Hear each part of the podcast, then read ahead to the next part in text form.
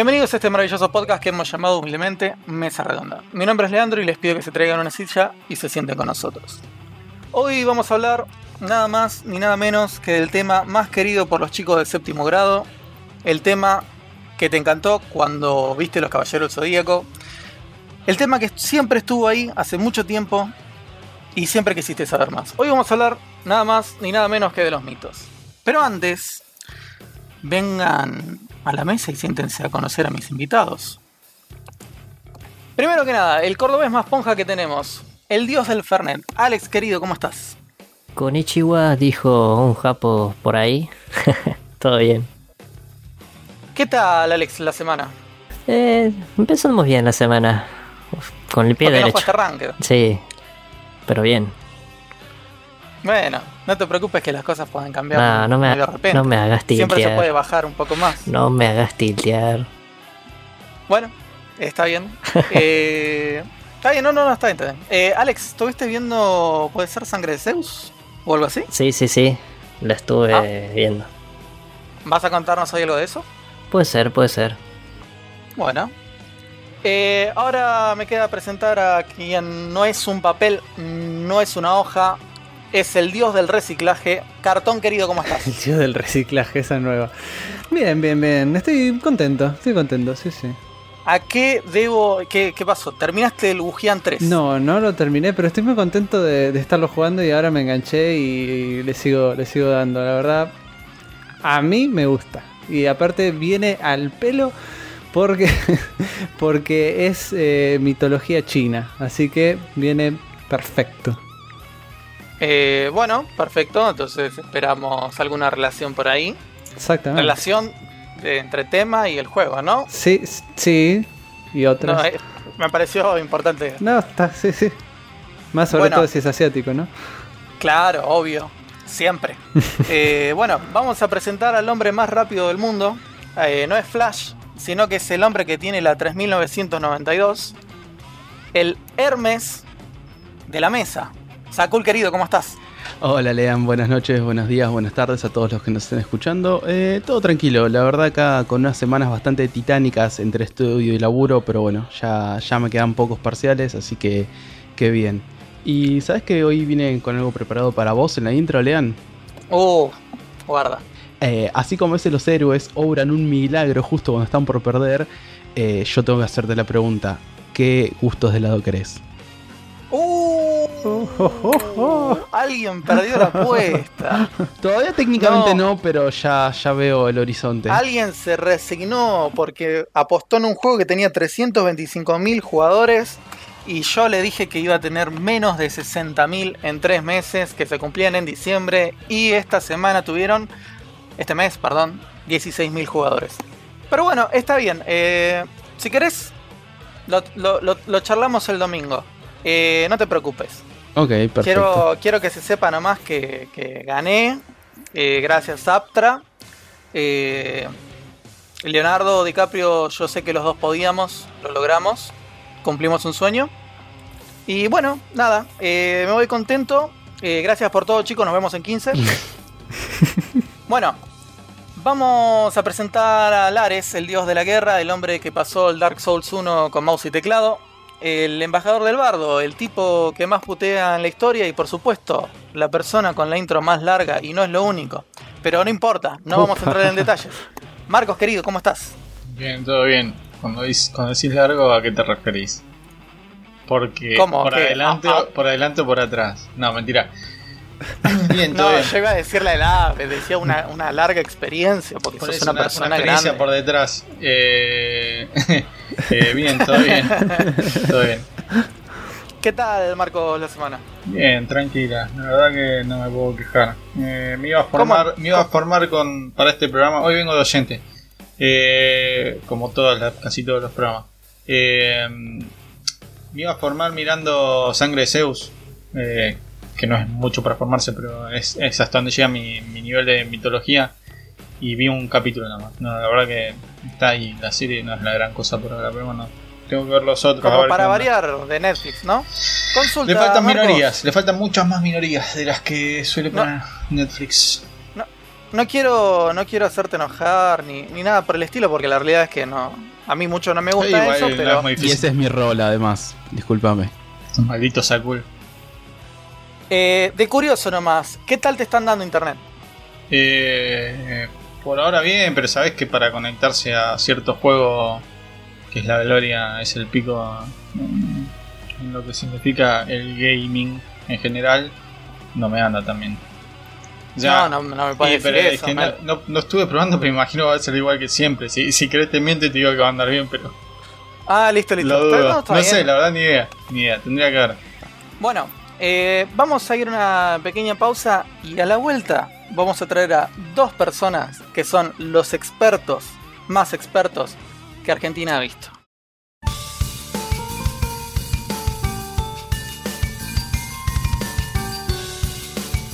Bueno, eh, hoy vamos a hablar de los mitos, cosa que es súper divertida, súper vieja, como para variar, cosas que le encantan a Doña Rosa.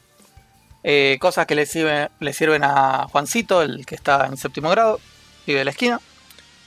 Eh, pero creo que es un tema que nos excede totalmente. ¿Por qué? Porque si este es un podcast de cinco personas, puede haber más, podemos ser siete, y por eso trajimos a dos eminencias. Dos personas tan grandes, tan titánicas, tan colosales, que no entran en la magnificencia de esta intro. Con lo cual, eh, precedo, procedo y presido a presentar a nada más ni nada menos que los chicos del podcast hermano, el podcast amigo, el podcast cada vez más lejano a la relación, los chicos de badminton. Apo, Santi, ¿cómo están? ¿Cómo es eso? ¿Que somos cercanos, amigos, pero cada vez más lejanos? Eh, bueno, viste cómo es esto. Un día estamos Es acá, una relación un día estamos allá. Uno no sabe lo que puede pasar porque podemos ser todos primos. Somos una onda sinusoidal, de momentos más cerca, más lejos. Bueno, mucho... ¿qué tal? Buenas noches a todos. Muchas gracias por la invitación. Por devolverla un poco tarde, ti- tipo, no sé cuánto pasó, un mes, un mes y medio. Pero, pero bueno, Cuatro volvió. meses. Y estamos muy felices de estar acá, o al menos yo, no sé, Santi, ¿cómo estás? ¿Qué tal? Buenas gracias, muchas noches. Eh, para llevarle un poquito la contra a, a Fobo ya, y te diré que la silla me queda un poco alta, me cuelgan un poquito las patas. Eh, se ve que esta es una mesa de gente grande, experimentada en el podcast, ¿no? Obvio. Bien, chicas, muy, muy agradecido, muy agradecido porque nos hayan invitado y compartir esta mesa con ustedes. Eh, eso, esas papitas, ¿las puedo agarrar? No, Puedes agarrar lo que quieras.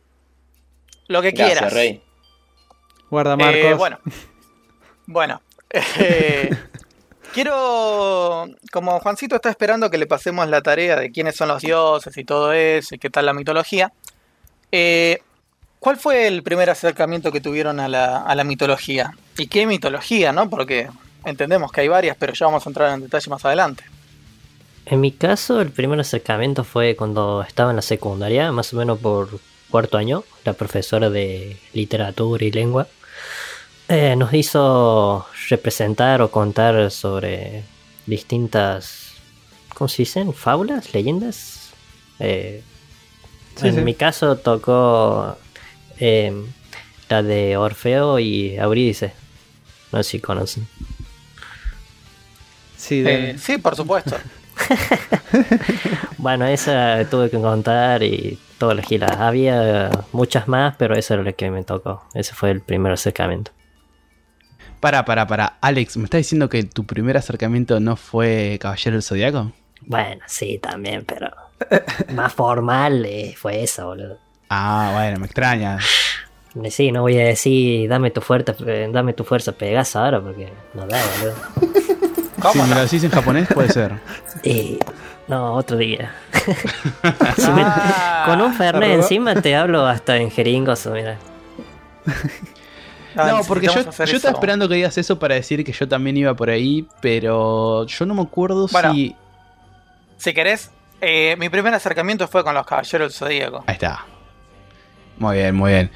Eh, pero qué, qué onda, o sea, ¿qué fue? Uh, ya me olvidé que te iba a preguntar. Bueno, arrancamos de Bueno, nuevo. F. vamos de nuevo. Cartón, tu primer acercamiento. Eh, en mi caso también fue en la secundaria, pero la verdad es que me aburre bastante hablar sobre eso, así que voy a decir de que en el primer momento en el que me interesó la mitología fue una vez que ah, tuve que hacer un trabajo práctico de, de- Egipto y bueno, había un poco de mitología egipcia y ahí es cuando me interesó en sí. Después todo lo demás era como que, ah, qué interesante. Uf, era así. O sea que la primera que te llamó la atención fue la egipcia y La no la griega o romana como No. le pasa a la mayoría de gente que por lo menos yo conozco. Exactamente. Y la primera en la que digamos que me metí un poco más de lleno fue con la nórdica cuando, bueno, Skyrim, un poquito de Witcher, qué sé yo. Ya se Eh, mira, sabe. mirá el cartón, yendo, yendo al revés del mundo. Es un Obvio, distinto papá. cartón, ¿no ves?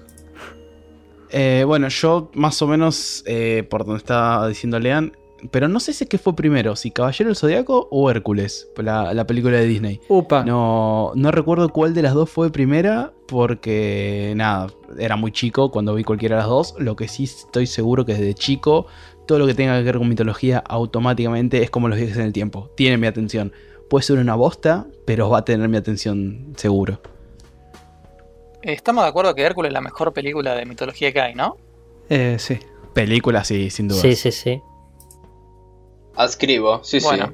Eh, Santi, ya que hablaste, ¿tu acercamiento? sí. Eh, acercamiento. Mira, te diría que la primer mitología con la cual tuve contacto fue eh, el, el- el mito gauchesco, ¿no? El de, de Martín Fierro. Pero la otra respuesta tal vez sería eh, también Hércules. Hércules, y si no, Antígona, que es una especie de spin-off de, de personaje secundario de, de Edipo Rey, que es la hija de Edipo Rey, que es una historia muy copada, muy feminista y bien fratricida, como, como son este, los mitos antiguos. Yo voy a aprovechar el espacio, ya que lo mencionaste, que en el mismo colegio que estudió Santi, yo también empecé, obviamente con todo lo ya mencionado antes, de, de chico, con, con los Caballeros Zodíacos, con Hércules, bla, bla, bla, lo que ya todos escuchamos, pero también tuve que leer en séptimo grado, que tanto lo mencionaron, el famoso libro Mitos Clasificados. Y nuestra profesora de teatro nos hizo hacer una adaptación de Antígona, justamente que está mencionando Santi. Ah, y yo actué de. casualidad. Yo actué de pasto. O un soldado de esos que no te dejaban salir. Y bueno, casi lo mismo. Igual de importante. Así que. Mira vos, qué loco. Justo en el mismo lugar, a la misma hora, en esta parte de su casa. Eh, qué loco, che. Bueno, dejamos lo mejor para el final. Marquitos. Mira, no sé quién fue el degenerado que formuló esa pregunta, porque la verdad que quién- ni en pedo me acuerdo cuándo fue el primer acercamiento. Fue Pero- Yakul el que preguntó, ¿eh? Sí, Bueno. seguro que fue el, el, el Wampa de Sakul, pero. Eh, Oiga, Ah, no, no, está todo bien con vos. Ya vas a ver. Eh, ah, voy a decir que fue de Senseiya, pues la verdad ni me acuerdo, qué sé yo, seguro algún a- alguien en el primario o en el secundario habrá mencionado algo de, de algún personaje de la mitología griega, pero voy a decir Senseiya porque ni me acuerdo. Pero alguno, Yo- algún momento en el que te haya interesado la mitología. No, la verdad sí? siempre me... Perdón, cartón que te diga esto, pero me chupó siempre la poronga, la mitología. Eh, salvo que consideremos eh, un libro que tiene que ver con... No, que tampoco. Un libro que tiene que ver con, con, con la religión. No, no, mentira. No quiero entrar en ese, en ese terreno. Uh. Eh, No. joda, joda. Para uno. Joda, joda. Está hablando de, de- de la, de la religión judía, no de la otra. No, mentira. Eh, no, no, no, no, la verdad que no, nunca me, me adentré demasiado en eso. Eh, no, voy a decir Senseiya, no, sinceramente no me acuerdo. Bueno, eh, la cosa mágica de esto de Senseiya es que justamente representaban a la mejor mitología de todas, a la griega, estamos todos de acuerdo, ¿verdad? No. Eh, pero, No, ojo, díganse. ¿Cómo no, amigo? la más popular seguro, no por eso la mejor. Ah, Griegos. Y la es la versión beta de la mitología de la mitología romana, está. Es, es la, la- Claro, la versión sí, beta. No, pará, pero ¿qué tiene la romana de importante? Pero la romana- aparte de que la cambiaron. romana y la griega son muy, muy parecidas. O sea, no sé quién vino primero, pero Claro. son muy parecidas. La La griega, griega vi- primero. La griega vino primero. La griega.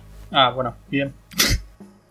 Bien la por romana ellos. encima nunca, nunca me acuerdo los nombres. Tipo, le cambiaron los nombres a todos los dioses, todo, y siempre que fue un quilombo. Tipo, bueno, Marte es Ares y quién es quién. No, nunca, nunca le aprendí por eso. Nunca me gustó por eso, porque le cambiaban los nombres. Es el meme de Mr. Bean. Sí, es algo mágico. Es algo mágico que en teología se llama sincretismo, que es como, che, ustedes están adorando cosas. Sí, sí, sí, pero son, son las mismas. ¿eh? Ese que ustedes llaman Hércules, acá llamaba Heracles, te juro que es el mismo. Y así los iban como, Le como hicieron un reboot a, a todos los, los- los dioses y dijeron, bueno, ya fue. No, igual, igual hablando de mitologías, me llama la atención que tipo, mencionamos recién, bueno, en la intro, eh, griega, claramente, eh, egipcia, nórdica, que son las más populares en Occidente, pero también está toda la japonesa, que a nosotros nos llega mucho por anime y eso, hola Alex, eh, y que casi cuando alguien habla de mitología, por lo menos la gente que yo conozco, no lo tiene presente en la cabeza rápido la mitología japonesa. Va, no sé, a mí es como... Porque estamos que- hablando de mitología de verdad. ¿o? eso, ese es el pensamiento popular. Eso mismo es lo que iba. Sí, creo que eso corresponde más a una idea de occidentalismo, de decir mitología es eh, de donde se basan nuestros ancestros y todo lo que está del otro lado eh, son bárbaros, chinos o japoneses, ¿no? Me Eh, parece que va por ahí. eh, Otra cosa, perdón, perdón, eh. También no, no, cuando no, mencionamos mi- mitología, imagino que hablamos de, de algo más, una- más formal y tradicional, ¿no? Porque a menos que digamos, no sé qué sé yo, eh, personajes de mitología, no sé, seres mitológicos direct- así a- a- apartado como decir un dragón. eh, eso también hay que contemplarlo, ¿no? O sea, yo asumía que cuando decía mitología hablaban específicamente ¿no? de, de historias como la, la de la mitología griega y todo eso. No, no de. No, no, entramos dentro del campo de los mitos. Pero también seres hecho, mitológicos así aislados o. Por supuesto. De hecho, en realidad, yo debo confesar, eh, la realidad es que en este programa en realidad no estaba planeado ni Apo ni Santi. En realidad íbamos a traer a los de Meatbuster, pero no pudieron venir por tema de agenda. ¿No estaban muertos? Éramos más baratos. Cartón ibas a decir. Ahora que, eh, eh, sí, eh, no, volviendo a lo que había dicho de Santi, de que del otro lado eh, son los bárbaros, los, eh, los de afuera, los, de- bueno, Los bichos raros. los bichos raros. Eh, muchas eh, religiones agarran y dicen, bueno, el dios ese, entonces ese, el dios que tienen aquellos, bueno, esos son malos. Entonces automáticamente es como que pasan a ser eh, el diablo de su religión, pasa a ser el mismo dios de, los, de los enemigos, digamos.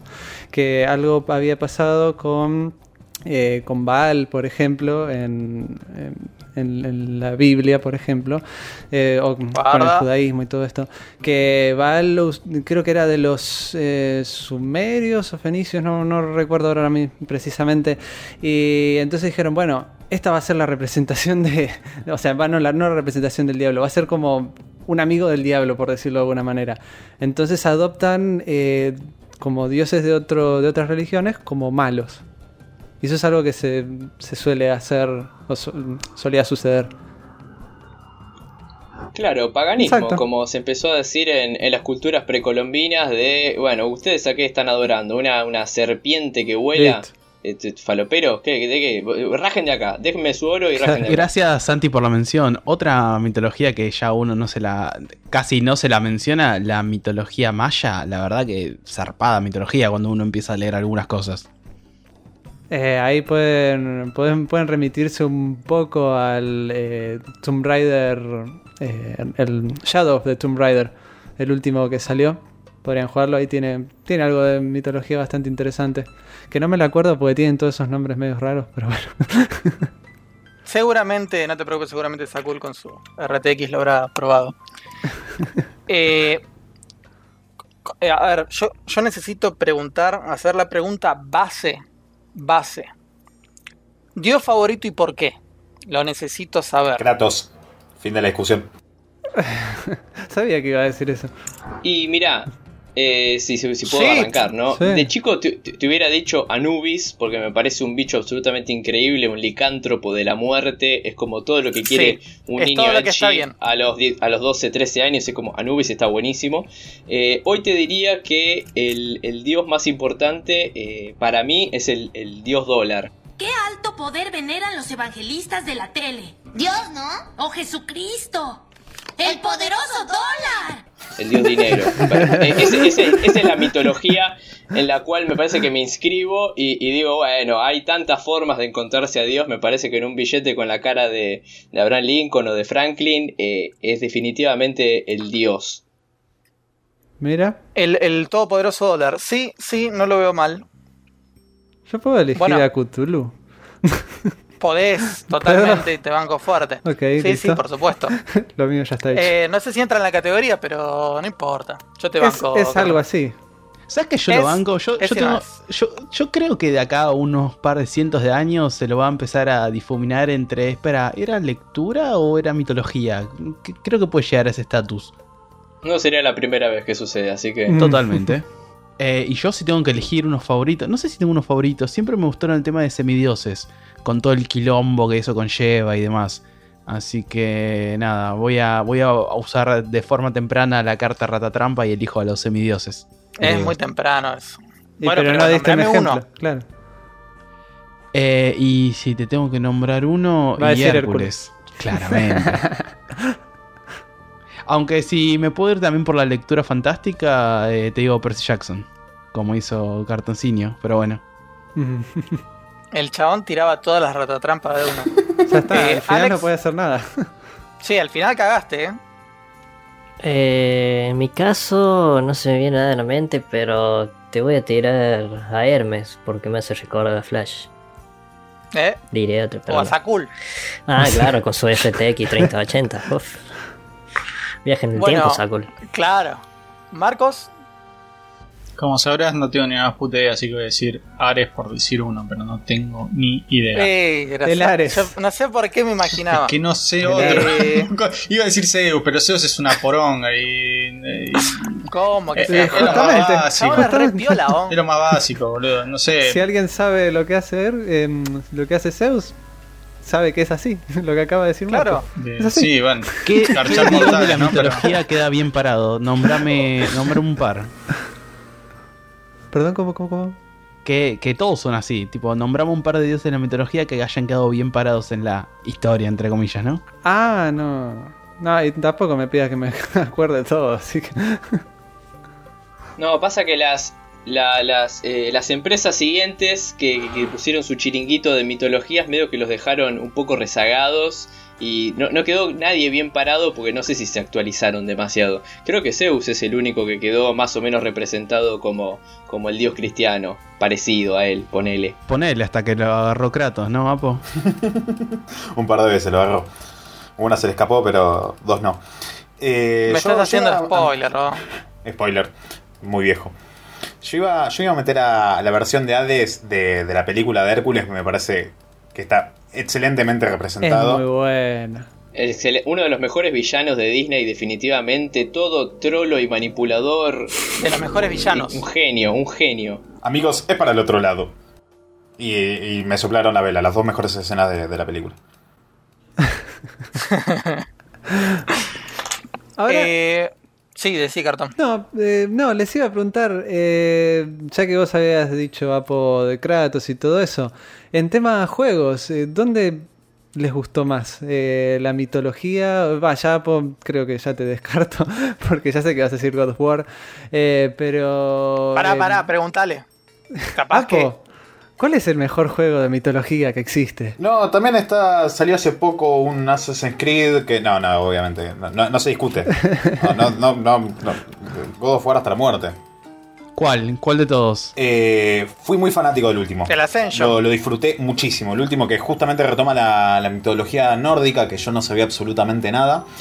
Eh, y está bueno como, como sale de. Después de escuchar tantos años de Thor esto, Thor lo otro, y te enterás que es otro hijo de puta como tantos otros. Eh, fue lindo escuchar otra, otra versión, así que me gustó mucho también. Y, y bueno, el 3 también me gustó muchísimo, porque lo terminas haciendo verga a Zeus y... Tiene Ahora, más... Sí, Una pregunta, Apo. Eh, para alguien como yo que nunca jugó un God of War, eh, ¿cómo es que de repente pasa de griego a nórdico así? Ah, es- de es la como es Spoiler, se spoiler? lo aleja, se aleja de la vida. Y bueno, cosas que Se aleja pasan. de los dioses, dice, de repente, de repente no, no, sos- soy más griego. Sigue siendo Dios, sigue siendo todo, sigue escapándose los dioses y peleando contra ellos. Pero. Pero bueno. Ahora Pero es, se fue a hacer otra chile persona. a, a la montaña. Sí, se quiso escapar de su vida. Bueno, eh, mira tu resumen, jugalo, déjate joder. que que Fobo, lo, Fobo debe vez- tener el juego, así que. Con el Se celofán y tomó- todo. Tal vez digo. Se tomó un Tal año vez digo una perogrullada. Pero creo que el primer contacto es el Age of Mythology, ¿o no? Yo no lo jugué. Totalmente banco fuerte, pero más que fuerte. Y de hecho, eh, hoy hace un rato estaba escuchando el OST de Age of Mythology. Claro, Porque pintó. porque me parece que es la representación más realista, si se quiere, de los dioses, que es eh, una justificación de, la forma en la que vivían. Eh, cuando iban a las minas a buscar oro y otros tipos de monedas del jueguito, cuando hacían la guerra, cuando les caía un rayo y no sabían a quién culpar. Creo que esa es la versión eh, más realista, si se quiere, de los dioses. Cómo se veían desde una vista cenital y con un montón de vacas en el infierno. ¿Sabes, Santi, que, a mí, que digamos siempre en la época de los ciber y todo eso, cuando alguien me decía Age of Empires, Age of Empires, yo nunca lo jugué. Tipo, a No, mí dame. Age of Mythology o nada. Yo lo revés. Yo solo jugué el Age of Empire 2 y jamás el Mythology. Ni el 3. No, amigo. Yo jugué al 1 nomás. Y a, la y a la expansión de Roma, Rise of Rome. Chicos, el Mythology es algo tan fantástico, tan eh, mágico, tan mitológico. Eh, sueño con el Age of Para, para, para. ¿Me vas a decir que es uno de esos cinco juegos prohibidos que terminó Lean? Sí. Oh, Eh, lo pone, lo pone en el la Olimpo expansión. eso, está en el literal. panteón. Terminé la expansión también. De hecho, Ah, lo tiene eso. en un cuadro cuando lo terminó. Fecha y todo. Sacó el screenshot y lo imprimió. Le puso el Claro. celofán de nuevo. Lo tengo en el. ¿Cómo se llama este? En el blog de notas de los juegos terminados. Perdón, ¿por qué hay un blog de notas? ¿Que se- ¿Son limitados los títulos que empezaste y terminaste? Uf. No estás escuchando los podcasts. Si supieras. Es evidente. No, Es evidente. Bueno, a mí me pasa lo mismo, eh, te diré. Yo arranco juegos que digo, che, muy interesante la trama, la mecánica. Pum, listo, chau, se acabó. Aprovecho para hacer autopromoción. Escuchá el capítulo donde hablamos de por qué dejamos los juegos, creo que es el 6. eh, donde Cartón hace un maravilloso análisis de por qué dejamos los juegos. Eh, Excelente no te- ping-pong. Auto, auto chivo. Yo banco mucho la No te- estadística que trajo de Witcher, eh. Me gustó mucho. Fin. Apo lloró con esa estadística. No, no, no, me, me gustó, me pareció muy inteligente, muy interesante. Se, se emocionó. ¿por qué no lo terminan? Eh, bueno, ya que nadie continúa con eso de, de su, su mitología preferida en videojuegos, eh, Santi había dicho de que era su manera de ver eh, la vida que se, se veía reflejada, suena un poco repetitivo, pero se veía reflejada en, en toda esta mitología. Y justamente eh, es, es algo que, que me gustaría preguntarle a ver que ustedes me comenten a ver si saben más detalles o qué sé yo sobre eh, las diferentes eh, mitologías que, que reflejan de, de sí, de, de, de las costumbres que tenían estas gentes.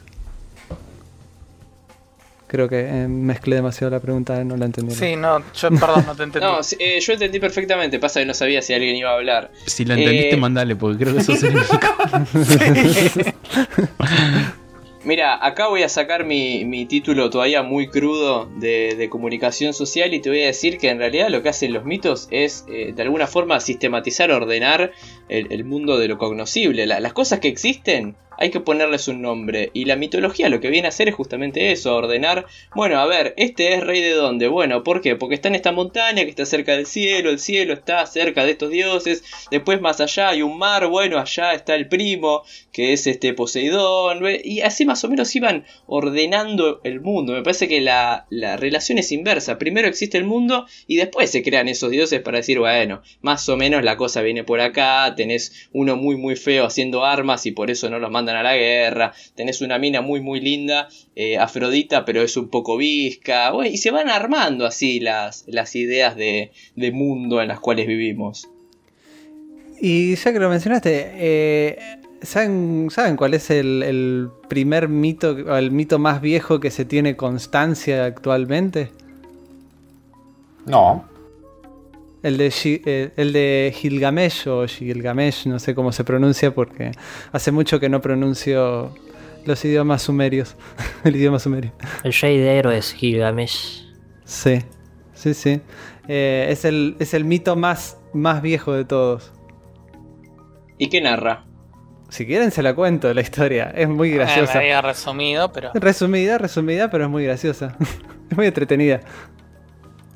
Bueno, se las cuento. Mandale, mandale. No le mando. Bueno, este Gilgamesh era un como un rey que estaba en una ciudad que se llamaba Uruk.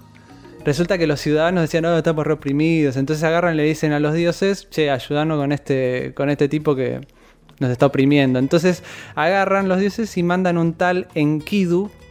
Dice, bueno, agarrá y mata a Gilgamesh. Entonces empiezan a pelear ahí, onda que pum, pam, pum.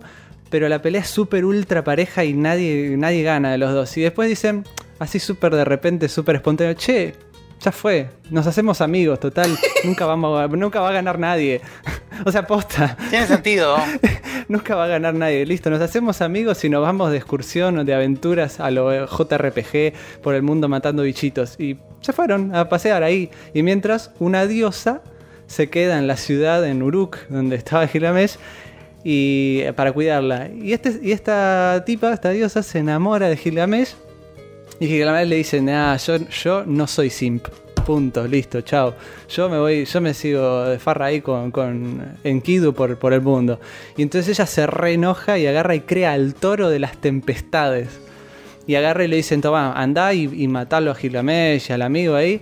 Y resulta que agarran, viene Gilgamesh ahí, pum, pum, pum, y lo, y lo matan al toro, listo. Entonces ahora los dioses se enojan contra Gilgamesh y el amigo, contra Un Enkidu Kratos también. cualquiera. Sí, dicen, che, este tipo eh, es muy poderoso, entonces agarra y dice, bueno, te vamos a matar, pero no a, no a Gilgamesh, a Enkidu. O sea, pudiendo matar tan fácil, em, lo matan a Enkidu. Bueno, entonces Gilgamesh dice, uh, está todo re mal, le agarró la, depresión y se va a buscar la vida eterna, porque, viste, no se quería morir, ya que lo mataron al amigo. Y resulta que no la puede encontrar porque dice que no, mm, no existe, hermano, viste. Entonces le dicen, pero hay una plantita muy piola que te devuelve la juventud. Entonces el ahora tipo se va, puede la, plantar. la encuentra, sí, resulta que va, la encuentra, se la lleva y dice, no, pero antes me voy a ir a bañar. Va, se baña y mientras deja la plantita al lado, viene una serpiente y se la roba. Y entonces de ahí sale que la serpiente cambia la piel, entonces es eh, como que se rejuvenece. Y después Gilgamesh se vuelve a la ciudad y todos felices. Y después, hace unos años atrás, se encontró que aparentemente cuentan que hay un final alternativo donde Gilgamesh se suicidó. Suena todo muy, muy gracioso y y muy eh, Final Fantasy XV que dicen que no tiene sentido. Bueno, busquen cualquier mitología y van a ver que no tiene sentido. Mirá qué, qué copado este Gil. Eh, Era todo Eh, un piedra de Gilgamesh. sí, sí, sí. Me explicó lo de la serpiente.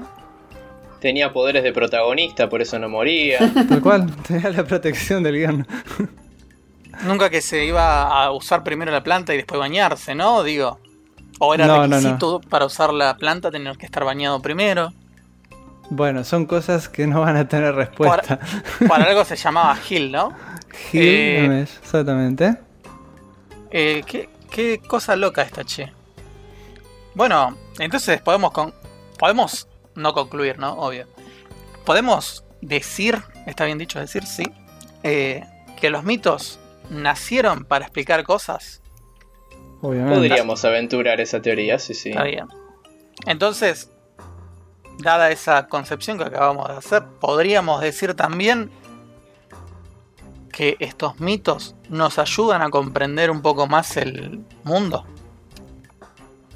Bueno, no iría tan lejos. Bueno, ahí yo no, no estoy tan de acuerdo. Para mí lo que hacen es más una cuestión performativa. Yo te diría que lo crean al mundo. Ah, ah, bueno. a ver, ¿cómo, cómo- a ver, eh, expláyate un poquito más.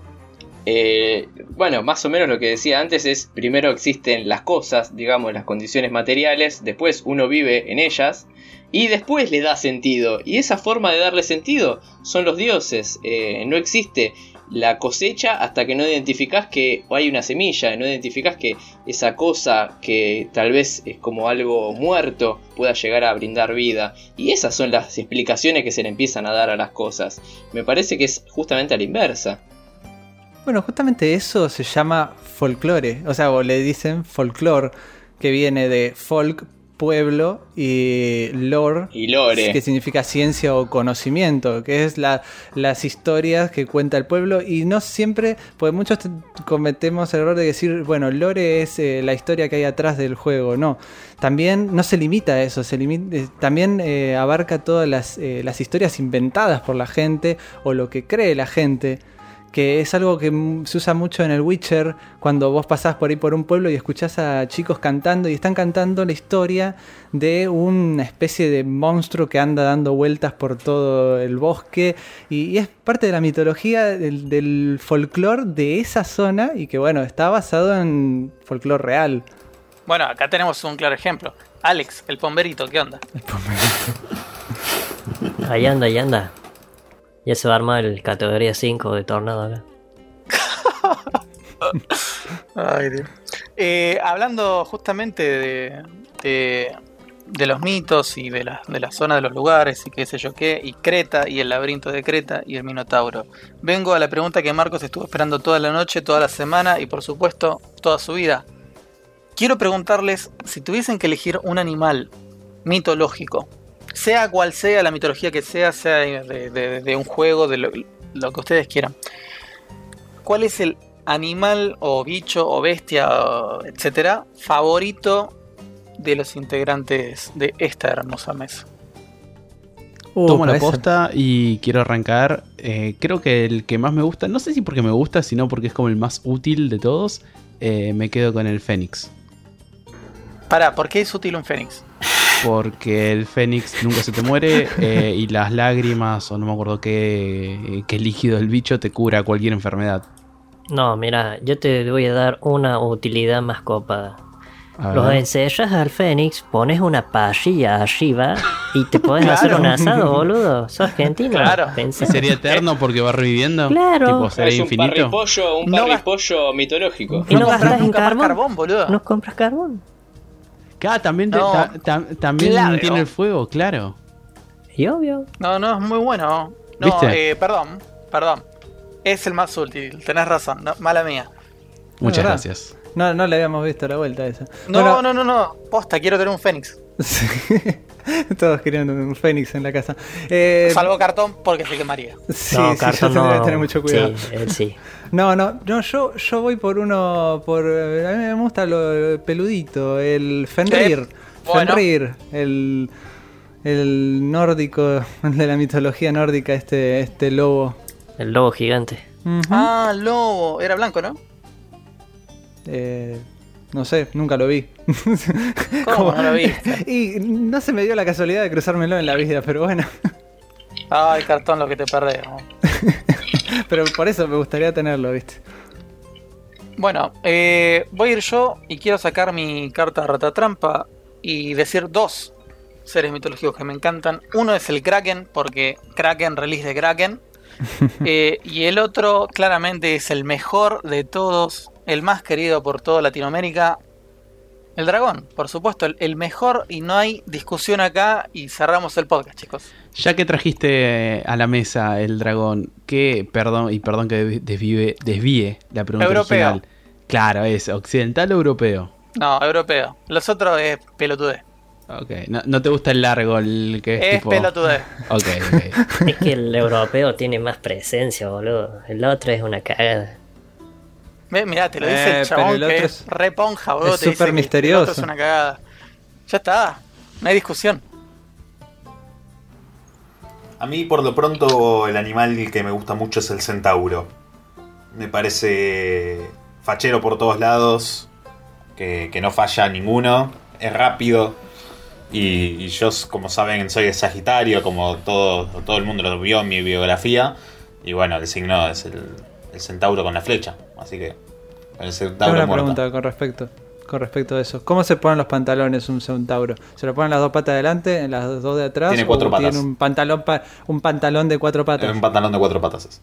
Y le tapa toda la panza, Sí, todo el vientre del caballo. Ok, listo, ya está. Yo iba a hacer una pregunta, pero iba a sonar mal, así que la, la voy a reformular antes de hacerla. Pero, ¿utilizarías el centauro para que te lleve a algún lado más rápido? Eh, Él sería el centauro, imagino. No, no, no, no. no, no sé, quizás por, por si me quiero ir a cagar a palos con alguien, tipo, siento que es un gran arma. Lo podría aprovechar como. No sé. Además, quizás. eh, Se dice son, que es son muy grandes leal. arqueros. Eh, no, te imaginas con, con una guadaña, no sé, algo- si alguno juega LOL, eh, Ekarim con la espada. Sí, sí conozco. Bueno, ahí tenés un, un gran ejemplo. Clave Ekarim Jungla.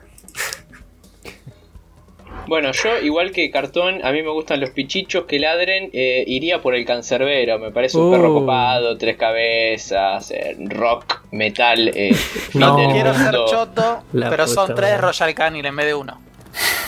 Bueno, Ese se alimenta de gente, o sea que lo soltás y se alimenta solo. Claro, te tiro a los perros, te tiro a cancerbero por la cabeza y anda.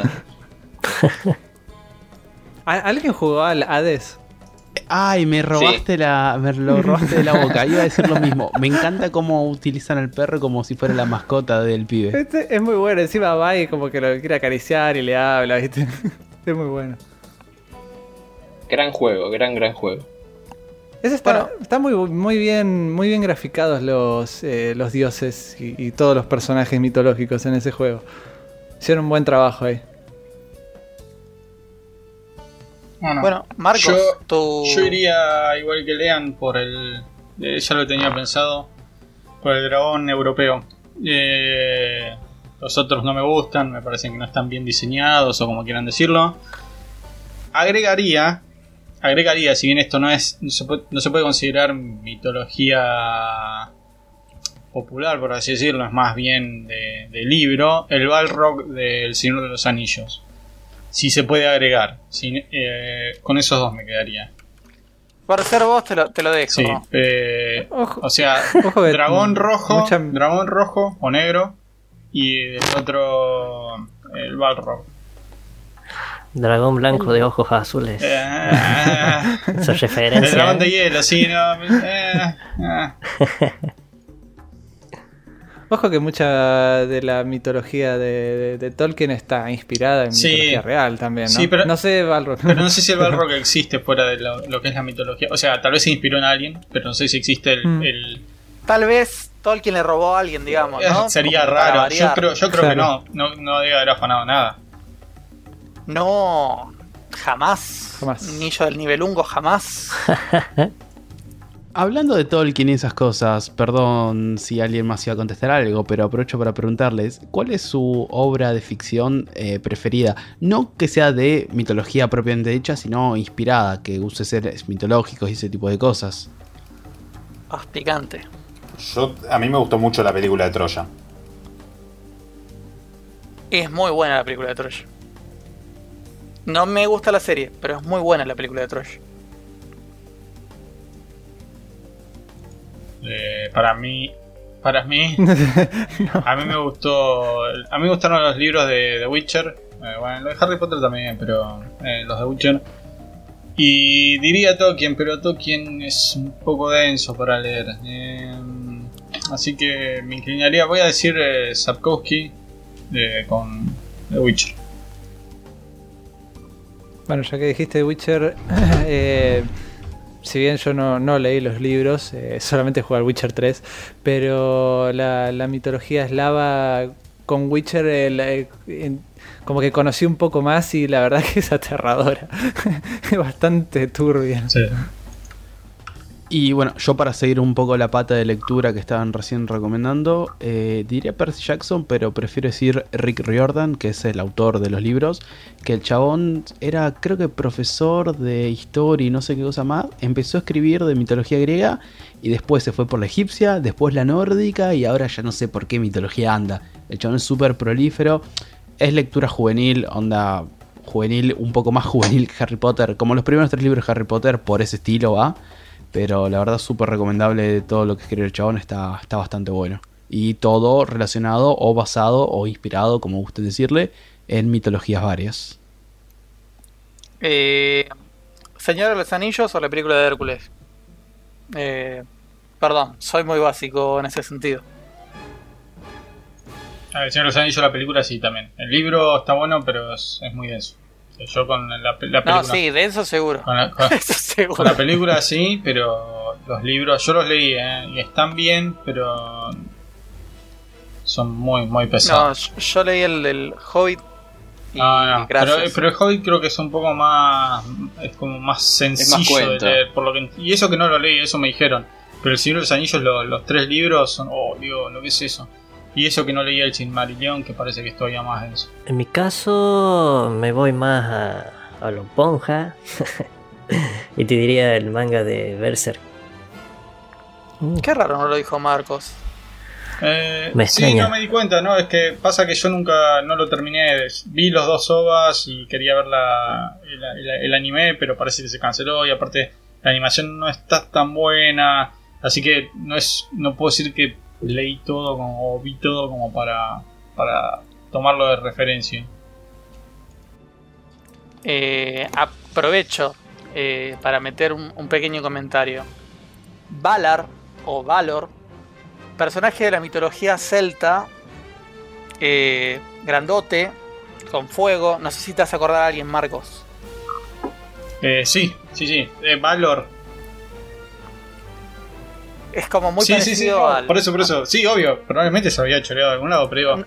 eh, No, no quiero, no quiero, no quiero decir Ah, que, yo- Tolkien me- robó de la mitología celta, como ya se ha dicho varias veces. Pero Yo no hago apología de Tolkien, así que seguro, seguro que habrá fanado por todos lados. A ver, los, los dragones no creo que los hayan inventado él. Eh, pero ¿Que sí, pero- Tolkien no es más viejo? ¿Eh? Tolkien. ¿Que Tolkien no era más Es viejo? una reencarnación, seguro, de, de algún otro. Eh, yo tengo algo mm, ya saliendo de este tema un poco. eh, si les parece un, dato curioso de que em, justamente ahora que estoy jugando al Gujian, que se llama Gujian Kitan, en realidad, que es eh, eh, historias de la espada ancestral traducido, eh, ese género de mm, juegos, películas, que es el, digamos, el, el, simil- el que sería lo, lo- lo similar a- en, en Occidente sería la eh, tipo medieval, eh, la, la fantasía medieval con magia y espadas y gente peleando contra dragones. Bueno, el equivalente chino sería el ciencia, que es, es justamente el, Gujian este, es un claro ejemplo de ese género, que es un, un género de fantasía influenciado por la mitología china, el taoísmo, el budismo, las artes marciales, la medicina tradicional, la religión popular china y todo, todo chino. sí, Bueno, bastante así- chino por lo que contás. Sí, así que si, si les interesa algo por eso, algo por el estilo, busquen ciencias. Se escribe las dos veces con X e I, latina. Bueno, yo respecto a la mitología preferida, pasa que todavía se está escribiendo esta mitología eh, porque la estamos viviendo. Es eh, la de George Soros, el terraplanismo. Esa No. es la mitología que ahora mismo me parece más interesante. Pasa que Las eh, se con arma. chip. Se arma, claro, se arma de apuchitos. Tenés que estar atento a escuchar ahí eh, sobre las cartas a la mesa. Tenés que estar atento a resaltar qué es lo importante. Eh, y hace poco, bueno, eligieron su dios, que es Soros. eh, y en base a eso ya se van armando como distintos diálogos. el tema de judíos dominando el mundo. La teoría conspiranoica a mí me parece una de las mitologías más interesantes para recorrer hoy día que si quieren más adelante cuando empecemos a contar las historias que tenemos eh, esta parte china, lo que traje yo, eh, les voy a contar un poco más. Bueno, Eh, vos sabés que a mí se me hace como muy loco, ¿no? Porque si vos te remontás a la antigua Grecia, eh, Zeus, todo, bla, bla, bla. Te remontás a Egipto, bueno, eh, Anubis, bla, bla, bla, bla. Eh, te remontás a la Edad Media, tenés, eh, ¿cómo se llama el de la espada, el pelotudo? Arturo, eh, Merlín. Y El acá en el pelotudo. presente... En el presente tenés al terraplanismo y todo eso, ¿no? Es como. Como que va por la misma onda. No me quiero imaginar en el futuro qué carajo vamos a tener. Bueno, nosotros en, si no me equivoco, en el primer capítulo que hicimos del podcast, Santi, si, si te acordás, No. uno de los chicos trajo una pregunta relacionada un poco al tema de la religión y la, eh, y la mitología que hoy existirían si no fuesen por, por la globalización y el tema de internet. O sea, hoy no tenemos todo eso porque tenemos todo ficcionado. O sea, lo tenemos todo del otro lado, lo descargamos, toda nuestra necesidad de creer en algo o de hablar de algo que no existe a través de Marvel y sus Avengers. Eh, a mí me dijeron mitología y yo automáticamente pensé, como todos ustedes, en los Simpsons, ¿no? Eh, digo, qué flor de mitología los Simpsons, cómo explicamos casi cualquier evento bajo la, eh, la lupa nociológica epistémica o, para decirlo en lenguaje científico, casi cualquier cosa, eh, con referencias de los Simpsons. Y perdón, Eh, Santi, no cualquier sí, cosa, sí. sino también hechos futuros. Por supuesto, por supuesto.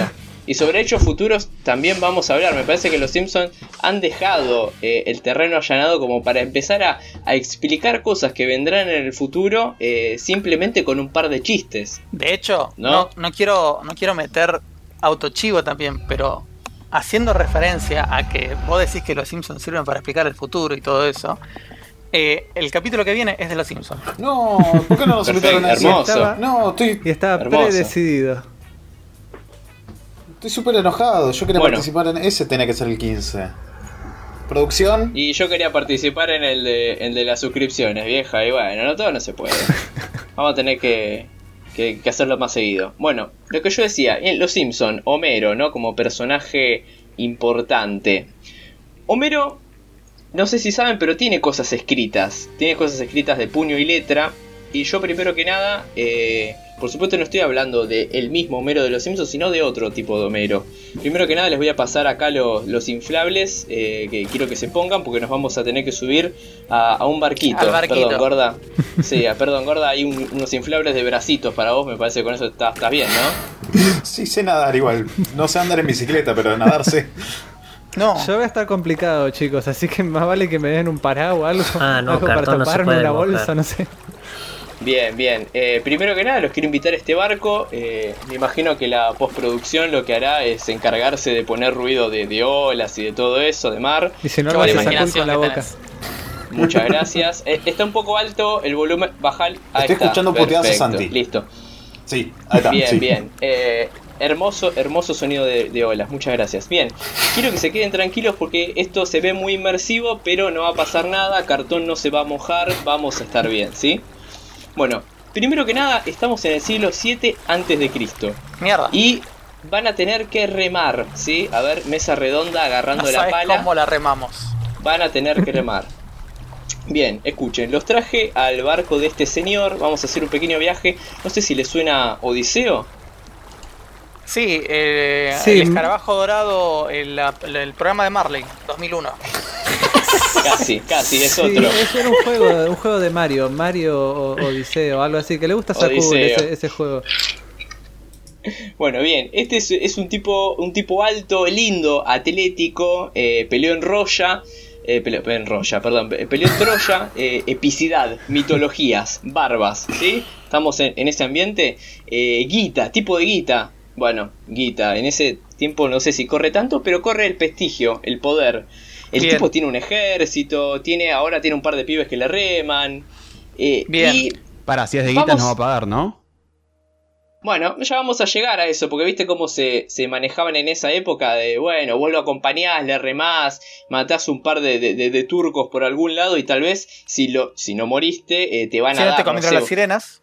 Claro, exactamente, vamos a llegar a las sirenas también. eh, te va a tirar unas tierras conquistadas por a, a otras personas, te va a tirar algunas vacas, las hijas de alguien, ese tipo de negociados. Pero algunas tierras que- mayas. Tal vez, tal vez, depende de la época en la que nos movamos. Quiero eh, prefigurar la figura de, de Odiseo. Es un, un tipo eh, que se disfraza de pobre para espiar a su propio pueblo, para ver en qué andaba la Germu. Mirá qué tipo piola. Tipo, eh, tipo jodido, Tóxico. ¿viste? Poder, ejército, Sí, espionaje sí. a su propia gente. Menos mal que no tenía Instagram. Tóxico. Medio, eh, medio controlador, la AFI, Gustavo Arribas, Magdalani, ese quilombo, ¿no? De, de espiar a la gente, el quilombito, un tipo de poder. Bien, eh, nos subimos a este barquito. Les voy a pedir por favor que se sienten y agarren cada uno su, su remo. Porque le vamos a tener que meter. A ver, ahí está, a ritmo. Uno, dos. Uno, dos. Bien, esos hermosos sonidos de postproducción están quedando geniales. Eh, en el barco tenemos dos tipos. En el fondo, dos viejitos que se llaman Adorno y Horkheimer. ¿Alguien le suena a estos muchachos? Eh, hay uno que me suena de Navidad, pero no sé por qué. Sí, este no es el especial de Navidad.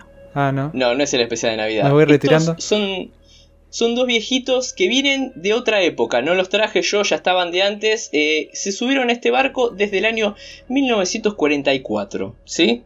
Ellos vienen eh, de otro tipo de terraplanismo en esa época, que es un lugar tal vez un poco más horrendo que el que nos encontramos ahora. No sé si les sonará por los apellidos. Son eh, judíos escapados de la Alemania nazi durante la Segunda Guerra Mundial. Grandes mitos. También los nazis tienen una, una, una, configuración de mitología propia de, de dónde vienen ellos, por qué son romanos, cuál es su vinculación con Dios, cuál es su vinculación con... Eh, depende en qué momento se hable la Biblia, hay determinados momentos que dicen, bueno, estos eran más los hijos del Señor, el resto eran más eh, oscuros, digamos, eh, por llamarlos de alguna forma, eh, y también van prefijando su odio hacia el, el, judío, el antisemitismo. van generando sus propios mitos, sus propias mitologías, con una capacidad de generar signos realmente pasmosa. Bien, estos muchachos cayeron en Estados Unidos hace más o menos unos 10 años, 1930 más o menos, vienen de una universidad alemana, por supuesto, como bien universidad alemana que es, tiene nombre de salchicha, se llama Universidad de Frankfurt. Y están escribiendo un texto que eh, entre ambos lo único que saben hacer prácticamente es eh, escribir textos porque son académicos, sociólogos, psicólogos y van más o menos por ese lado. Eh, ¿Va quedando claro más o menos? Más o menos al barquito al que nos estamos subiendo? Sí, sí, sí. áspero, pero sí. Bien. Jodido, bien, vamos a tener que remar. Sigamos remando. Yo después voy a hablar con, el, con este muchacho, con Odiseo, y les voy a traer un par de mensajitos. Pensemos un poquito en el mundo que están viviendo estos dos, que es una especie de pesadilla, ¿no? O sea, ellos están escapando porque un día estaban comprando pan y al otro día estaban diciendo, che, ¿qué pasó con Ismael? No, Ismael ya lo mandaron a un campo de concentración, seguramente está haciendo tareas, ahí no va a pasar nada. Estaban viviendo realmente una pesadilla y ellos tipos inteligentes, estudiosos de la, de la universidad, ya habían visto Inception y dijeron, bueno, vamos al fondo, al fondo de esta pesadilla. Busquemos el trompito, el tótem de esta pesadilla que estamos viviendo. Ellos encontraron este tótem que es justamente el mito. El mito y dijeron, no es cualquier mito, porque estamos en la pesadilla de, de, alguien muy particular. No llegamos a esta pesadilla de la nada, sino que eh, tal vez la persona que sueña este lugar horrendo eh, tranquilamente sea un burgués. Un burgués que, ha hecho negocios con los nazis, un burgués que se encuentra muy muy bien del otro lado del mar eh, en Estados Unidos. Eh, encontramos tal vez a los, a los soviéticos haciendo sus propias cosas, no son burgueses, pero también están decidiendo sobre el mundo. Y encontraron que el mito del iluminismo era tal vez la raíz de todos estos males en los cuales se encontraban. Eh, ¿Qué es más o menos el iluminismo? ¿Alguien quiere tirar alguna, alguna pista? Iluminame, porque la verdad ni idea. Muy bien, muy bien. Es la noción, para ponerlo en palabras simples, de un hechicero lo hizo. Eh, ya no se puede decir un hechicero lo hizo como respuesta convincente, como le dicen a, la gente de, de, los cómics en Los Simpsons, ¿no? Eh, es la noción de, de, de progreso constante, de decir, bueno, la ciencia es lo que es, todo lo que no es ciencia eh, o se está por descubrir o es paganismo puro. Eh, son cosas que están muy atrás, llenas de, tierra, de mierda, no nos interesa. Vamos a iluminar con la luz de la razón todo lo que exista y lo vamos a racionalizar. ¿Queda claro más o menos? ¿Por qué van hasta el fondo del mito? Para decir, bueno, ¿por qué vivimos en un mundo horrible? Y ellos encontraron que tal vez en este barquito se podía llegar a dilucidar uno de las, de las raíces del mito fundante del mundo en el cual vivían y tal vez un poquito del que vivíamos ahora. Hablé recién con este muchacho eh, Ulises o Odiseo, según eh, el lugar donde lo, encuentren, porque no sé si saben, eh, el tipo se fue a una guerra y volviendo se encontró con que, bueno, pues si, si, pasaba un vientito podían pasar por los boliches de Pachá, por los boliches de Cerebro, podían hacer la joda que quisieran en el resto del mundo, ¿no? y uno de estos lugares es justamente, como habían adelantado bien, el tema de las sirenas. Ellos están saliendo de, una isla en la cual eh, los habían convertido a todos en cerdos porque habían comido no sé qué. Una mina que le dice, che, escuchá, si vos te encamas conmigo, yo bla bla. Bien, Odiseo un tipo tranqui, eh, pito duro, que dice, bueno, sí, yo controlo todo lo que está pasando, ustedes síganme, los que mueran, bueno, ya sabían a qué se tenían. La, ley de, desarrollo de la sociedad, como, como ven estos muchachos, era más o menos eh, genérica. Tenías eh, un montón de, de, tipos atados porque cuando vinieran las sirenas lo que iban a hacer era endulzarles la voz. Lo que iban a hacer era intentar seducirlos para que se tiren del barco. Ulises, un tipo eh, con cancha, dice, no, yo soy mejor que todos estos giles. lo que voy a hacer es ponerle vendas en los ojos, por favor pónganse estas vendas. Eh, se van a poner un poco de cera en los oídos, así no pueden escuchar. Por supuesto, ténganse eh, puestos los auriculares, así seguimos esta charla. Y van a tener que remar, remar como pelotudos. Porque yo lo que voy a estar haciendo es estar atado al mástil, escuchando lo que dicen las hermosas doncellas del agua. Eh, y así todo me voy a resistir a sus encantos. Yo voy a estar atado, entonces las voy a poder escuchar. Ustedes no la van a poder escuchar, pero van a estar remando para salir de este lugar horrible en el que nos encontramos. Yo acá traje una, copia de lo que están escribiendo estos muchachos eh, y dicen más o menos, eh, a ver, acá está. Igual, entre sí, por aislamiento de la colectividad dirigida en forma coactiva, los remeros no pueden hablar entre ellos. Se hallan esclavizados, todos al mismo ritmo. Ahí va, uno, dos, uno, uno dos.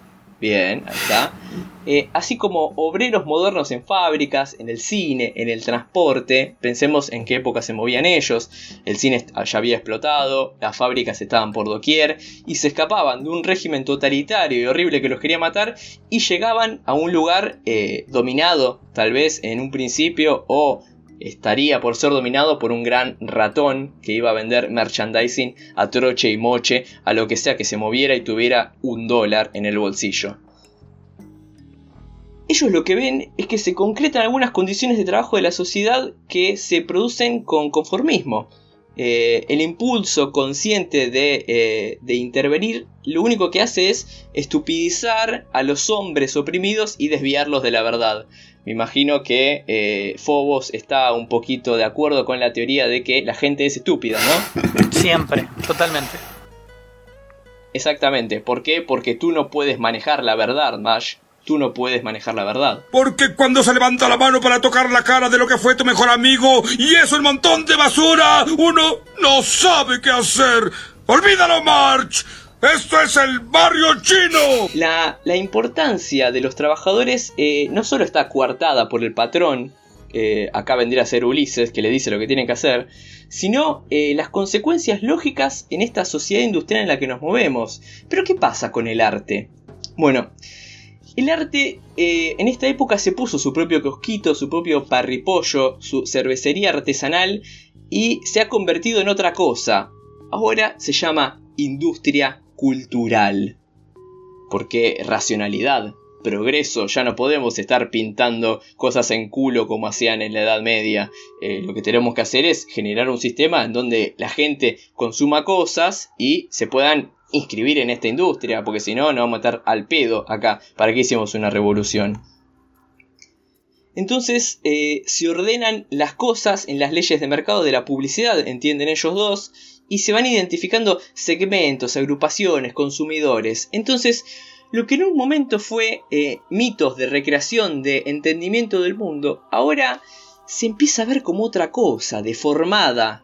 Eh, ellos lo que ven es que la Europa fascista de la que se están escapando lo que tienen es, y no lo inventé yo el término, un lag cultural.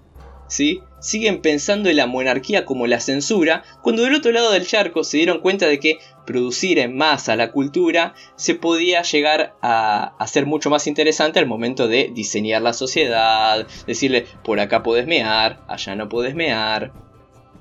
¿Más o menos me van siguiendo? Bien, perfecto. Eh, ya estamos llegando a Ítaca. Se pueden sacar los, eh, las vendas, se pueden sacar la cera de los oídos porque ya nos vamos a bajar. Me dicen que esta isla ahora se llama Grecia, que, en los últimos años el Banco Europeo le hizo concha, el FMI la dejó pidiendo limosna y que bueno, lamentablemente nos va a pagar en cupones de Carrefour, eh, el lindo Ulises. Eh, pero volvamos un poquito a, la actualidad que, nos acontece para ver nuestros propios terraplanismos que frente a este fin del mundo que estamos viviendo en pandemia, como diría Moe, quememos el observatorio para que esto no vuelva a ocurrir, ¿no? Eh, un dato curioso, antes de que se terminen de bajar de este barquito y termine mi gran y larga alocución, es un dato curioso. Este librito que empezaron a escribir en el 44 se terminó definitivamente en una segunda edición en el 47, año en el que se estrenó Yo amo a Lucy, la primer sitcom televisiva de la historia. ¿Por qué no decir un poquito como Los Simpsons? Eh, primero, muy bueno, me encantó. Eh, es como demasiada info para mí.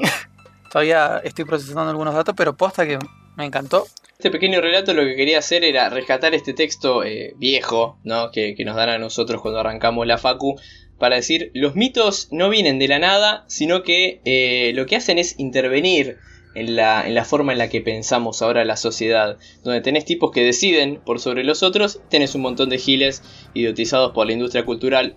Por supuesto que esta es una, una visión del mundo eh, un poco superada, es lo que en un momento se llamó eh, la teoría hipodérmica de la gente es estúpida, nosotros le decimos lo que tiene que hacer, por teorías más modernas que dicen, no, bueno, eh, la gente también hace lo que quiere con los productos culturales, los entiende de determinada manera. Eh, y se llegaron a otras conclusiones un poco menos, eh, mm, menos de, la muerte de la sociedad que simplemente vamos a ser dominados porque somos idiotas, ¿no? Eh, no, un poco de esto que comentabas al final, Santi, lo del todo este relato. No sé si es que yo estoy muy errado o me suena también un poco a lo que pasa hoy por hoy con el tema de la posverdad y todas esas cosas. Ah, sí. Bueno, un poquito, una de, por supuesto no traje todo el texto, pero una de las lecturas que hacen es eh, que justamente las sirenas, que lo que le decían es, vení con nosotros, acá están tus hijas, acá está tu pueblo, eh, es decir, esto es historia, yo me resisto a ver la historia, me resisto a ver mi pasado, porque soy lo suficientemente capo como para diseñar mi futuro. Pero como yo soy capo, puedo diseñar mi futuro, necesito un montón de giles que estén remando, porque si no esto eh, se va a la mierda, ¿no? Hablando de giles eh, y, de, estupidez y de, habías dicho, eh, terraplanismos y todas esas cosas. ¿Consideraríamos las leyendas urbanas y todo eso como mitología? sí, ¿por qué no? No sé, ¿cuál es la definición de mitología? ¿Querés la definición ah, de mitología? La tengo. ¿De, la RAE o de Wikipedia? ¿De dónde prefieres? No, a ver. De la mitología. mitología te va a referir a mito. A la palabra mito. Y la definición de mito sería historia fabulosa de tradición oral que explica por medio de la, narración las acciones de seres que encarnan de forma simbólica fuerzas de la naturaleza, aspectos de la condición humana, etc. Se aplica especialmente a la que narra las acciones de los dioses o héroes de la antigüedad. Eso sería como una excepción. Eh, o sea que... Yo votaría que sí, y mi mito favorito es como lo discutíamos con, con Santi el otro día, eh, la muerte de Paul McCartney. Eh, cuando la, mitología así o las leyendas urbanas pasan a, tener un alcance o un impacto político, social, económico, se le dice teoría de conspiración. Dato curioso. Eh, y mm, bueno, sacando las teorías de conspiración, volviendo a las leyendas urbanas, mitología, eh, hay mucha mitología mm, relativamente nueva de estos últimos años. Por ahí los, los conocidos creepypastas que habían salido Ah, sí, saben que sí, son los sí. creepypastas. Bueno, Slenderman, por ejemplo, fue uno de los más conocidos allá, creo que por el 2011, 12, más o menos por ahí. Eh, cuando había salido. con- ¿Conocieron lo de Herobrine? O Herobrine de, del Sí, por Minecraft. supuesto. Bueno. El Steve sin ojitos. Sí, el, el- claro, el Steve Sin Ojitos que decían que era el hermano de eh, el creador de Minecraft que había muerto y entonces y encima para colmo cada vez que mandaban una actualización de Minecraft te ponían removido Herobrine y entonces como que ah estaba antes y la gente bueno empezó a crear ahí todo el, el bulo y bueno, de- está lleno de, de creepypastas. Y si no, podemos ir incluso más lejos a cosas como el Polybius. Ah, el mito del Bolivius, muy lindo. Déjame bueno. agregarte un, un segundito, una cosita De que una. es eh, un anime muy muy lindo respecto a, a estos mitos urbanos que es Paranoia Agent.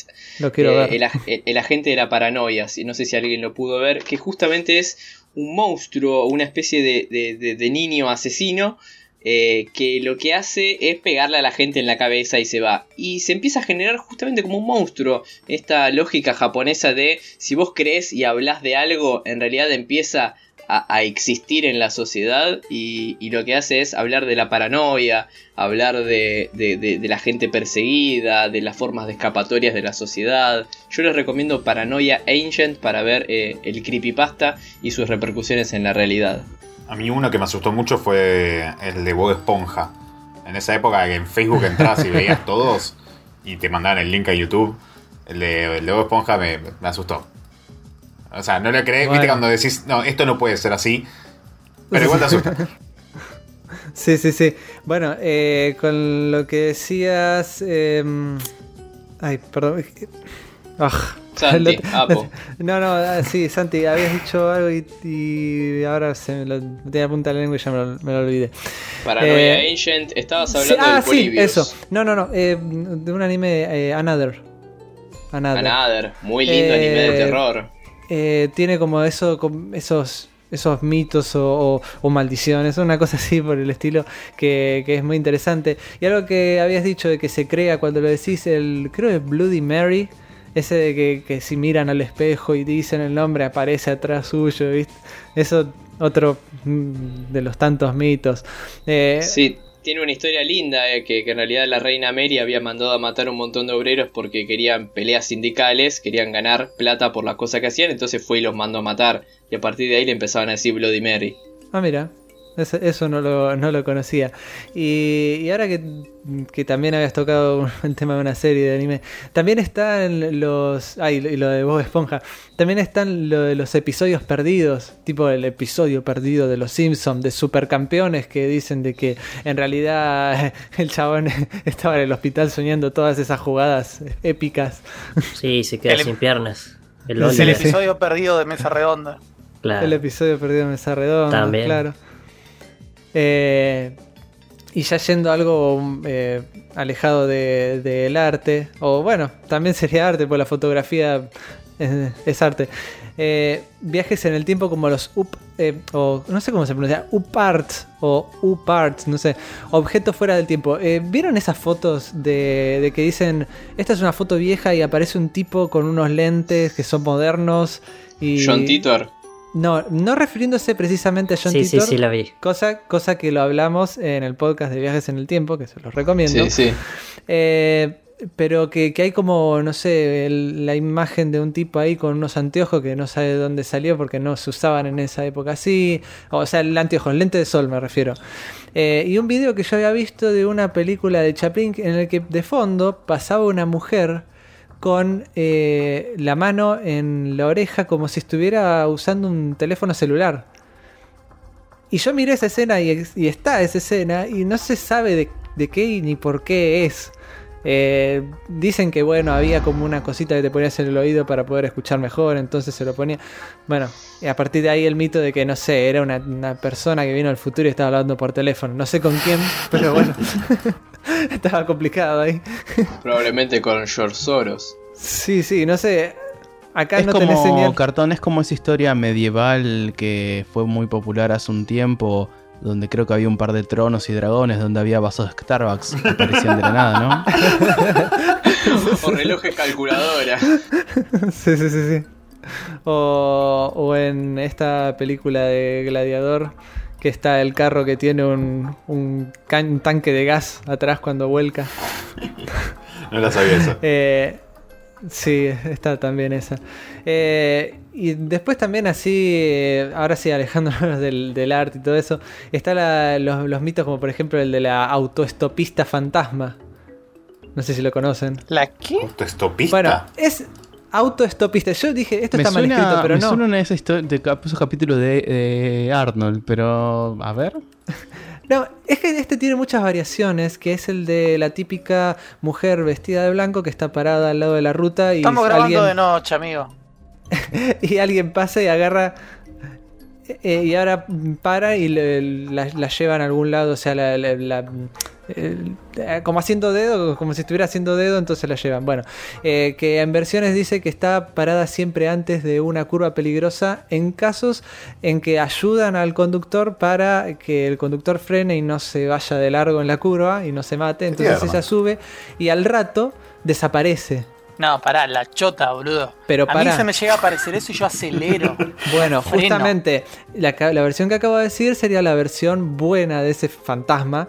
Y después está la versión mala en la que vos al ver eso haces como lean, acelerás y te llevas la curva, te la llevas de camino a tu Olvídate, casa y-. Y, te matás. ¿Entendés? Sí, la chota, vos no pienso Bueno, ni en entonces, en el caso de que sea como un fantasma malo, eh, produce el accidente ese. Eh, o, o gente que va viajando y dice que le aparece la, la mujer vestida de blanco en el asiento trasero y después desaparece. Esos son otros, otro de, de estos tantos mitos, leyendas urbanas. Qué lindo estar en cuarentena y no salir. sí, sí, tal cual. Espero no lo estén escuchando en un viaje de noche, es lo único que voy a decir. Ojalá que lo estén escuchando en un viaje de noche. Me recuerda un poco a la, a la Yukiona también, ¿no? Es que es algo que en los mitos, si te fijas, eh, se van repitiendo como eh, Conceptos. estereotipos, conceptos, claro. Que, no sé, tenés la, la llorona, tenés la. Tenés así como la autoestopista fantasma que va vestida, creo que también como la llorona va vestida de blanco. eh, y como que se van repitiendo. Y si te fijas, en muchas culturas, ponele como en la japonesa, si te fijas, los fantasmas tienden a, parec- a parecerse, o los fantasmas que dicen ver la gente, tienden a parecerse a lo que en su cultura se, se, se- se conoce se entiende como... eh, ellos no se van a encontrar con el pomberito. ¿Entendés? O sea, No ellos que se no se van a encontrar con chupacabras, ellos van a tener su versión. Y van a ser, va a ser esa la versión que van a ver de sus fantasmas o, se- o sus mitos en general. Eh, es como que cada cultura eh, moldea lo que quiere ver al final de cuentas en, en sus mitos o en, en sus mitos urbanos, leyendas urbanas y todo eso. Bueno, por ejemplo, esto que mencionás, eh, hace poco, no si hace uno o dos años, cuando salió la película La Llorona, a mí me sorprendió que lo traten como un mito mexicano cuando yo pensé que era un mito de tipo por acá, no digo argentino, Sí. pero bueno, por acá, Suramérica. No pensé que allá en México también estaba. Entonces dije, bueno, ese es como un mito también va mutando y es el mismo prácticamente. Quizás allá en las tierras del norte tienen un pomperito, pero con otro nombre que no, no conocemos. el Pombero. Eh, les tiro un mito así más eh, y ya lo dejo acá. Eh, del, del chavo, del 8. No sé si vieron. Hay unos capítulos específicos donde hay cortinas de, de las casas de, de, de la vecindad que están como corridas. Como que alguien está mirando. O ventana, creo que una ventana un poquito abierta. Estoy y de repente. de una ventana, amigo. Dale. Y de repente, y de repente la cortina se cierra, como que alguien le dijo, che, está saliendo en la cámara, chabón, no, no, estás interrumpiendo el, show. Eh, y bueno, se, no sé, se empieza a crear como que bueno, que había alguien que los estaba espiando y todo eso, y bueno, está el, el- mito ese, que me parece muy curioso, y está en internet si quieren buscarlo en YouTube, van a encontrar un video hablando de eso, yo lo conocí así, de hecho, porque ni me podría haber dado cuenta ni ahí de que pasó eso. No quiero ni mirar para la ventana ahora. ¿Te das cuenta de lo que generas? no? Me encanta. Bueno, por las dudas, déjame aclarar que si no escuchan a Badminton y lo siguen en todas sus redes cinco minutos después de escuchar este podcast, les aparece Santi Llorona y los mata esta noche. Yo, yo que ustedes no me juego. ¿Las cadenas de mail habrán sido verdad? Totalmente. Sí. Vos ¿Qué, no sí. reenviaste? No. Oh, ahora entiendo todo. Por eso te convertiste en un cartón, ¿ves? Te cayó la Oh, maldición. no. La No maldición, reenviaste la cadena del 2020. oh. la maldición de la celulosa. Bueno, también existen, como bien contabas, eh, formas de, de- de narrar para superar hechos traumáticos. Eh, acá pasó en el norte del país, por ejemplo, eh, las desapariciones que hacía la, la junta militar. eh, se creó un mito en el norte que es el mito del familiar. No sé si alguna vez lo escucharon. Ah, no. Bueno, se Sí, me decía suena que. mu- muy de campo ese, ¿no? Sí, sí, sí, es muy, muy de campo. No, no estoy seguro a ver si es del ingenio Ledesma, pero creo que es por esa zona de- del norte del país, en el que de repente iba a venir un familiar, alguien que vos conocés, eh, alguien querido, y te iba a llevar al bosque, y de ese bosque no ibas a volver nunca más. Eh, que es justamente una forma de procesar que tenían gente eh, hacia adentro de las comunidades diciendo, che, este eh, que quiere, quiere paritarias igual que los boluditos que, que la jodieron a la reina Mary, así que hay que hacerlo concha. Eh, entonces hay, hay como formas también de, de narrar la historia que, que se terminan asemejando a mitos. Mirá, cartón, lo que logras. Mi perra está viendo la puerta fijamente. Me encanta. Me no hagas esa cosa. Una vuelta acá cuando tenía la caniche, dijimos, bueno, no, eh, escuchamos algo abajo y dijimos, bueno, no pasa nada. En caso de que haya algo de verdad, la perra va a salir ladrando. No terminamos de decir eso, que la perra saltó de la cama y se fue ladrando para abajo. No. Al cagazo que me acabo de pegar. Escuché un ruido. Dije, ¿qué carajo es eso? Y era la perra gruñendo. Uh, Pofi. ¿A qué le A está la vendiendo? ventana. Mirá la ventana, por Está favor. masticando como Sí. Horizon. Mi chota va a mirar la ventana, ¿no? Eh, encima decí, por suerte, decí que la ventana, la de la, la de la cocina, la tengo cerrada. Porque da, da justo a la ventana de la cocina. Y esa, cuando hay viento, se mueve como si. Te juro, un montón de veces me pegó un cagazo de que entraba alguien. Y si ahora estuviese abierta, yo automáticamente me tiro arriba de la cama y me tapo. Pero Porque bueno. eso va a detener todo lo que pueda venir. Porque lo voy a detener, así funciona. Las sábanas son mágicas. oh. Oh, no va a entrar un ladrón, me voy a tapar con las sábanas. Oh, Claro, ¿Dónde no está? me va a ver. ¿Nunca viste Harry Potter? No.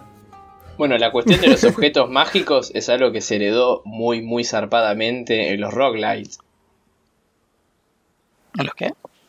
Los los roguelites. en los juegos en donde Ah. conseguir un objeto eh, reconfigura la forma en la que lo estás jugando. Y yo, si vamos al Dark Souls, toda su mitología se explica a través de los objetos que vas encontrando. Y así como dijiste, tenés a Arturo encontrando una espada, tenés otro ganso con una, una flecha mágica, ese tipo de cosas, ¿no? Bueno, eh, maravilloso programa hemos tenido hoy. Mitológico programa hemos tenido hoy. Eh, ojalá que, que les haya servido, que les haya gustado, que Doña Rosa lo haya entendido, que Juancito el pie de la esquina se saque un 10.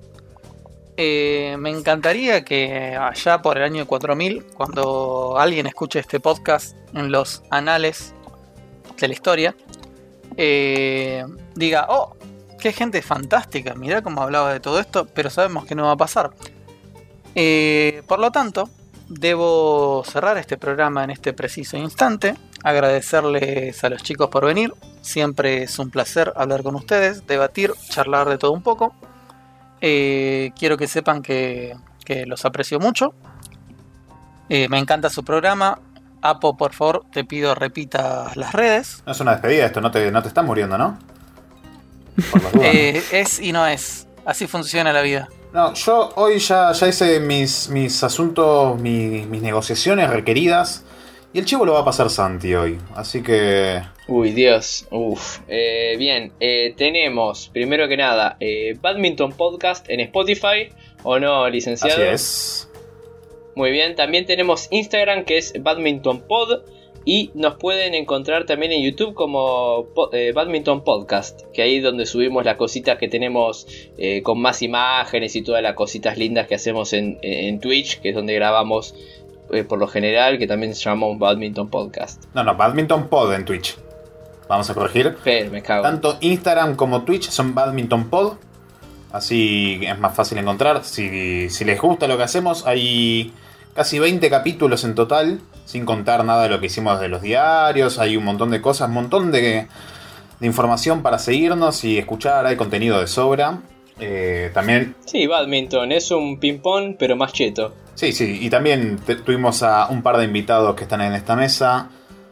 Ya no sé en qué capítulo fue, pero estuvimos hablando un poco de Netflix. Y. Bueno, bueno, no, simplemente. Sí, sí, dale, dale. Sí, que estamos cerrando la segunda temporada y que dentro de un tiempito vamos a sacar la tercera con más contenidos, más cosas, DLC, quilombo, etcétera. Bueno, eh, muchas gracias por invitarnos, estuvo muy rico todo. Eh, recuerden que hoy hablamos de, mitología, si están en el infierno no coman nada y si están saliendo no miren para atrás. Eh, son cosas básicas que hay que saber y les deseo muy buenas noches y tomen agüita. Yo por lo pronto quiero avisar que el depósito se rechazó, así que necesito que me lo hagan de nuevo. y Espero, espero llegar una tercera vez a la mesa, que ya compartí la sobremesa y esta es mi primera mesa oficial. Y ojalá haya una tercera. Así que nada, muchas gracias a todos y saludos a todos los que hayan escuchado este capítulo. Adiós. Eh, bueno, de nuevo agradecerles por haber venido. Eh, y de paso aprovecho para cerrar el programa, agradecerles al resto de la mesa y decirle gracias por todo, nos vemos en 15. Muchas gracias por dedicarnos un poco de su tiempo al escucharnos y nos vemos en el Olimpo. Bye. Muchas gracias a todos por habernos bancado hasta este momento. Espero que la pasen bien y que como lean no miren a la... Mejor sí miren su ventana, la más cercana, a su derecha o a su izquierda. Mírenla, no vaya a ser cosa que alguien los esté stalkeando. Y si después de ver esa ventana se asustaron, acuérdense que ya Disney ya está oficialmente en el país a partir de ahora mismo, así que pueden relajarse, poner Hércules y mientras van viendo la película, cantan alguna canción, se pasan por arroba mesa redonda pot y nos dejan algún comentario. Nos vemos la próxima. Nos vemos la próxima, adiós. Nos vemos en 15 chicos, gracias por todo. Salió el Mario de fondo.